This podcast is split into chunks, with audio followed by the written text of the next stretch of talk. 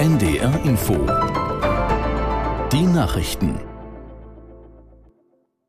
Erdrifs. Die Bundeswehr hat deutsche Staatsbürger aus Israel ausgeflogen. Zwei Transportmaschinen aus Tel Aviv landeten heute früh im niedersächsischen Wunstorf.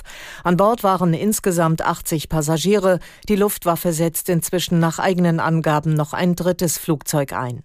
In den vergangenen Tagen hatte das Auswärtige Amt schon etwa 2800 Bundesbürger und Familienmitglieder bei der Ausreise aus Israel unterstützt. Zum Großteil wurden sie mit Sonderflügen der Lufthansa aus dem Land gebracht. Weitere Sonderflüge der Gesellschaft Condor sollen heute von Jordanien aus starten. Die Spitzen der EU wollen am Dienstag über die Lage im Nahen Osten beraten. Ratspräsident Michel hat die Staats- und Regierungschefs der Mitgliedstaaten zu einem virtuellen Sondergipfel eingeladen. Aus Brüssel Paul Vorreiter. In seinem Schreiben bekräftigte er die volle Solidarität mit der israelischen Bevölkerung und den Opfern der Terroranschläge. Michel forderte, die von der radikal-islamischen Hamas genommenen Geiseln müssten sofort und ohne jegliche Vorbedingung freigelassen werden. Zugleich beklagte der Ratspräsident die tragischen Zustände im Gazastreifen. Er setzt darauf, dass die 27 EU-Staaten bei dem Gipfel eine einheitliche Vorgehensweise bestimmen.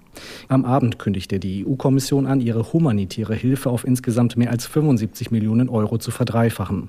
Das Geld soll mithilfe der Vereinten Nationen an Bedürftige im Gazastreifen fließen.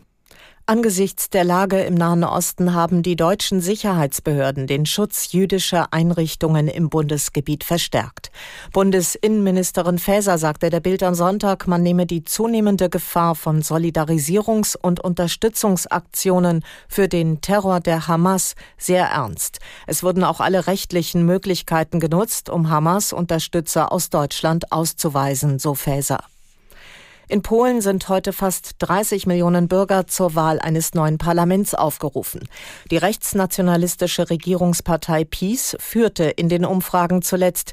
Die oppositionelle Bürgerplattform des proeuropäischen Ex-Regierungschefs Tusk lag aber nur knapp dahinter. Aus der NDR Nachrichtenredaktion Marei Beermann. Es wird ein enges Rennen erwartet. Beide Seiten bräuchten allerdings ohnehin Koalitionspartner.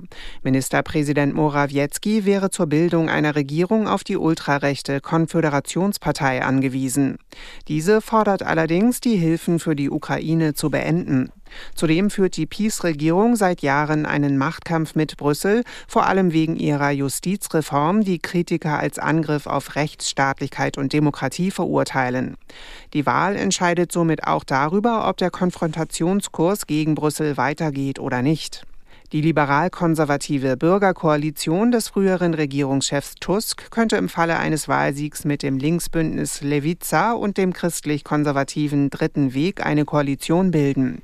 Erste Prognosen werden nach Schließung der Wahllokale in Polen um 21 Uhr erwartet. Bundespräsident Steinmeier hat dazu aufgerufen, die Welthungerhilfe stärker zu unterstützen. Noch immer hungerten weltweit 735 Millionen Menschen.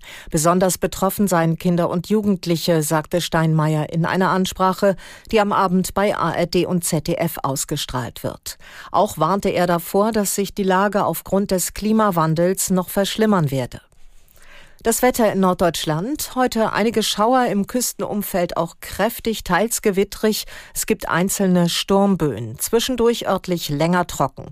8 bis 13 Grad. Morgen wechselhaft einzelne Gewitter.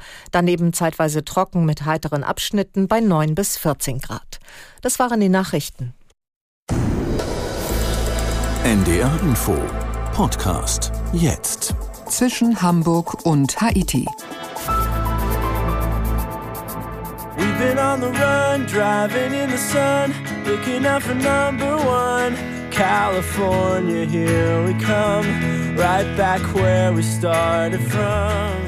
Wir sind unterwegs auf dem Highway Number One im US-Bundesstaat Kalifornien, hier inzwischen Hamburg und Haiti mit Udo Schmidt. Wir waren dort auch schon in der vergangenen Folge, in der vergangenen Woche, aber der Highway Number One, auch Pacific Coast Highway genannt, ist so lang, so spannend,